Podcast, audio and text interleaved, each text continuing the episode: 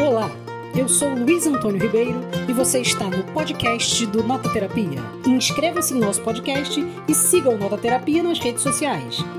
Quem é Simone de Beauvoir? O que escrevia Simone de Beauvoir? O que pensava Simone de Beauvoir? Você ficou cansado de ouvir tantas vezes a palavra Simone de Beauvoir nesse momento, né? Pois agora eu vou falar um pouco sobre essa escritora francesa maravilhosa e também dar dicas de livro de ficção dela para você conhecer um pouco mais. Vamos lá?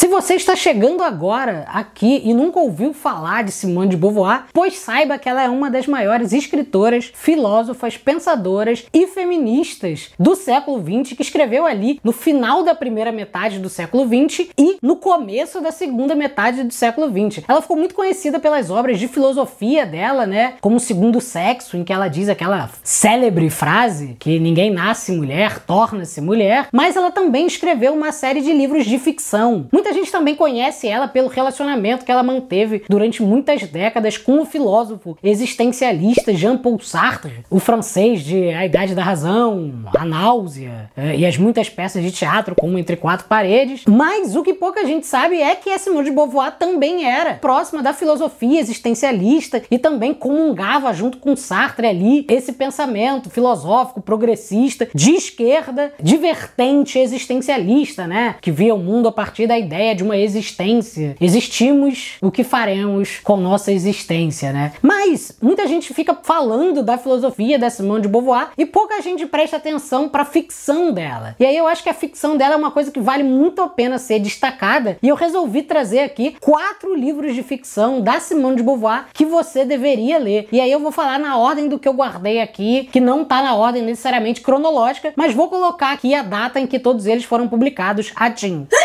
A primeira dica que eu quero dar é o Mal Entendido em Moscou, que foi publicado aqui pela coleção da Folha de São Paulo, nessa coleção bem maneira em que eles publicaram só mulheres. E esse livro aqui, a Simone de Beauvoir escreveu, ele é curtinho, ele tem 70, 80 páginas. É uma espécie de novelinha que é de um texto um pouco transformado, que vem de uma das histórias do outro livro dela, que eu vou falar também, que é A Mulher Desiludida, e que conta a história de um casal que tá chegando ali na meia idade, aos 60 anos de idade, e começa a ter que enfrentar um envelhecimento um diante do outro, né? Ao mesmo tempo, os dois estão viajando para Moscou para encontrar com a filha desse sujeito, filha do primeiro casamento desse sujeito, e ele, que era um grande comunista, se confronta com ela, que tem pensamentos mais, como poderíamos dizer, não liberais, mas mais modernos. Então tem um comunista clássico, defensor da União Soviética, e uma esquerda jamais reformista, pensando o um mundo menos de lógica burocratizada. Então o livro, além de tratar do envelhecimento desse casal, trata dessas questões, dessas pessoas que estão chegando ali aos 60 anos de idade e precisam rever a sua filosofia. E é muito interessante, porque se você imagina que a Simone de Beauvoir vai ficar militando, muito pelo contrário. No livro ela, mostra as angústias, os sentimentos e as ambivalências desses seres que dedicaram a sua vida a algumas ideias e que se veem ali numa turbulência que a vida sempre traz, né? O segundo livro que eu gostaria de trazer é o A Convidada. Que esse livro A Convidada é, é uma das ficções mais conhecidas da Simone de Beauvoir e que conta a história um pouco adaptada, romantizada, é inspirado no relacionamento da Simone de Beauvoir com Jean-Paul Sartre, que convidam uma aluna da Simone de Beauvoir para fazer parte do relacionamento. Então eles vivem uma espécie de trisal. E aí é bastante interessante pensar, porque geralmente quando você tem uma formação de um trisal assim, os dois acordam que vão receber uma nova pessoa, mas essa terceira pessoa, que é a convidada a participar, tem muito pouca gerência, muito pouca agência sobre aquilo que ela vai viver, né? Então o livro trata dessas dificuldades, que é manter um relacionamento não monogâmico, mas ao mesmo tempo em que os atravessamentos que a gente vive das questões tradicionais que vivem na nossa mente são colocados ali. Então fala de sofrimentos, vicissitudes, alegrias e também de uma ética não monogâmica, né?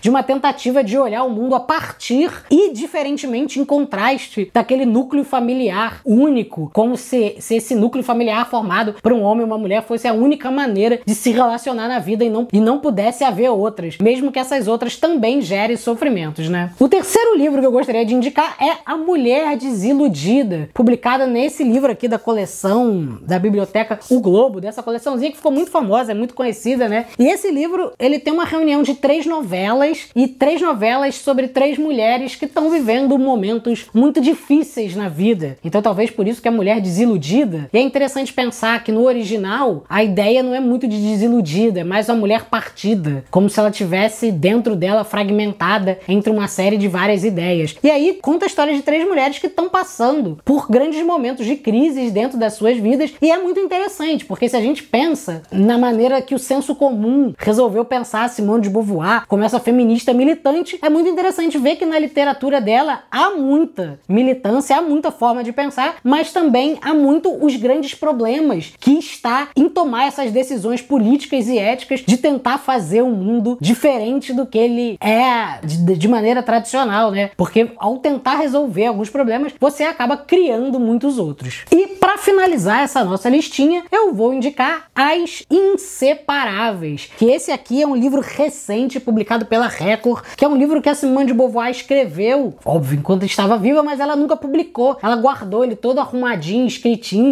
dentro da gaveta dela, mas nunca publicou e foi publicado agora. E ele conta a história de uma relação de amizade muito intensa, muito próxima que ela teve no começo da vida dela, adolescência, começo da vida adulta, com uma amiga dela chamada Zazá. E é interessante porque essa Zazá é vista como uma grande inspiração revolucionária para a vida da Simone de Beauvoir. É interessante a gente ler o livro porque a gente pensa que a revolucionária não era a Simone, mas era a Zazá e que essa Zazá lançou a semente das revoluções que a Simone faz em vida nessa história. E aí conta como a Simone de Beauvoir se apaixonou por essa amiga e viveu também uma grande dificuldade, que é estar apaixonada por uma pessoa tão próxima de você, mas que não sente a mesma coisa por você. Então eu acho que a partir desses quatro livros aqui, olha de ficção da Simone de Beauvoir, você consegue penetrar no que ela escreveu de melhor, que não é filosofia, e consegue entender muito melhor quem foi essa mulher e o que escreveu ela. E consegue entender que talvez a Simone de Beauvoir seja muito melhor do que aquilo que a gente fala dela. Que as pessoas conservadoras, com certeza, mas muitos progressistas, por não lerem a ficção da Simone de Beauvoir, acabam simplificando demais o seu pensamento, que é muito interessante, é muito incrível e vale a pena conhecer. Beleza? E essa foi mais uma nota literária curta comente,